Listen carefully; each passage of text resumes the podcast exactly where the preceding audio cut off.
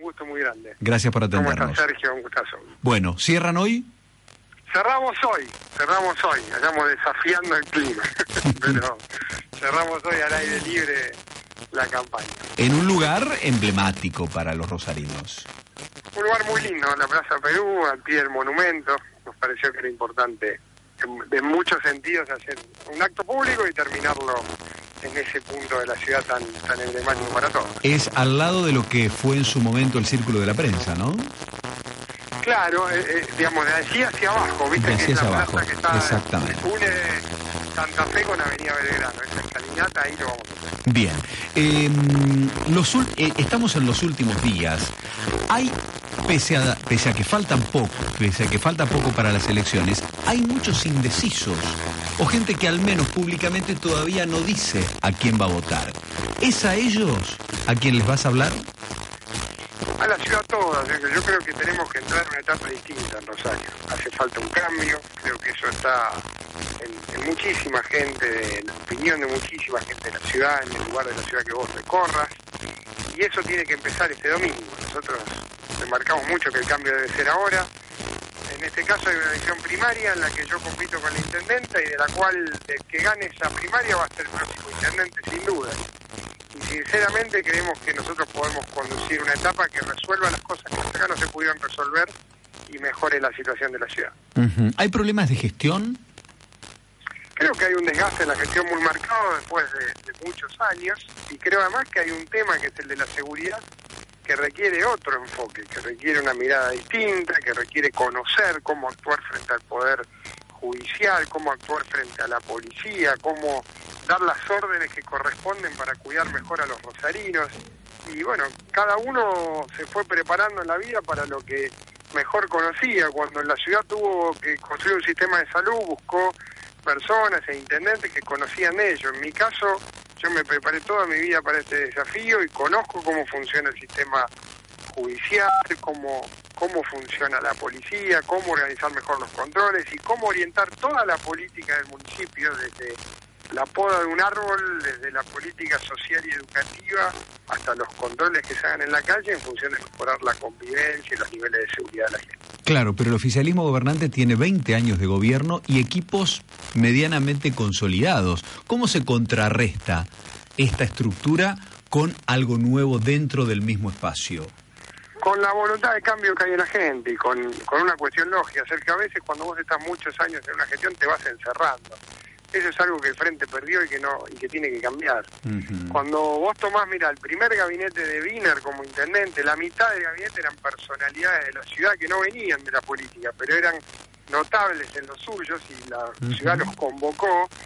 Y, y te puedo citar a Augusto Pantaroto, a José León Garibay, a David Charni, a Héctor Teal, y a la misma Chiqui González cuando empezó. Ese nivel de apertura se fue perdiendo y hoy los gabinetes son cada vez más cerrados sobre sí mismos. Y bueno, eso te, te, digamos, te hace perder ideas, te, te- de algún modo te limita la gestión. Yo sé que hay que escuchar a esta ciudad y que hay que convocar a mucha gente para que nos ayude a cambiar la situación de Rosario. Eh, vos decías eh, y hacías este análisis político. eh, de la interna del Frente Progresista sale el ganador de las elecciones el 14 de junio. ¿Todos los votos de Hapkin, si es que sale segundo, van a ir a Fein? ¿O al revés, todos los, vo- los votos de Fein van a ir a Hapti si en que Hapkin gana?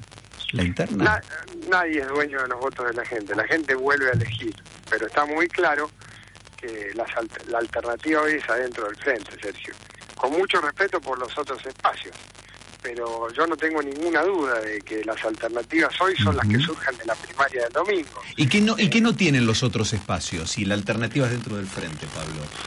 Mira, experien- ex- experiencia y capacidad en los temas que Rosario necesita, preparación, equipos de trabajo. Nosotros hemos conformado un equipo con en toda nuestra lista, con Carlos Comi, que es nuestro candidato a senador y que tiene la mejor experiencia legislativa para las leyes que Rosario necesita, con Rubén Giustiniani, que ya ha presentado un paquete de leyes provinciales de reforma de la policía, con Mario Barleta, que ha gobernado la ciudad de Santa Fe, en Rosario con María Eugenia Schmuck, que ha pasado por el Ejecutivo, por el Legislativo, con Miguel Zamarini, con Mariano Roca, es decir, somos un equipo y además yo te lo digo, Sergio, yo me comprometo a gobernar la ciudad yo y con mucho respeto, yo no necesito padrino, yo no salgo en un afiche con otro ni recorro los medios de comunicación con intendentes de otras ciudades. Yo voy a ser el intendente de Rosario y creo que ese es un valor importante que la gente lo reconoce y lo va a hacer valer el día domingo. Sí, el domingo, ¿habrá foto con FEI más allá del resultado?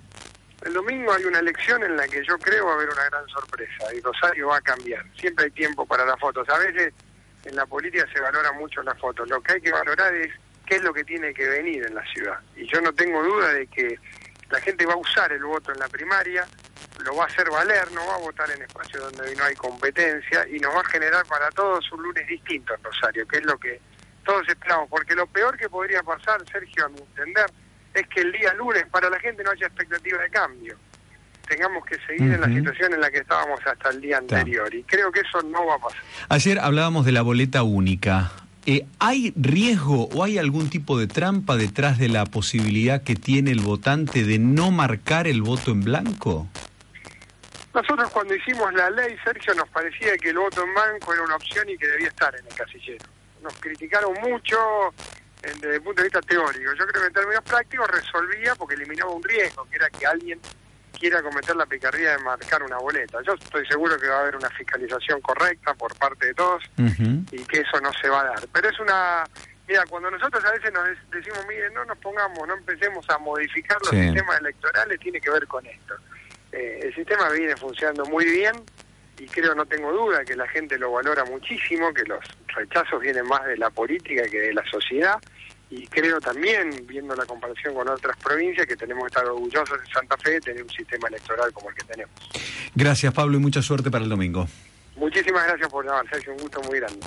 Pablo Hapkin, precandidato a intendente, va a competir con Mónica Fain en las primarias del 19 de abril dentro del Frente Progresista.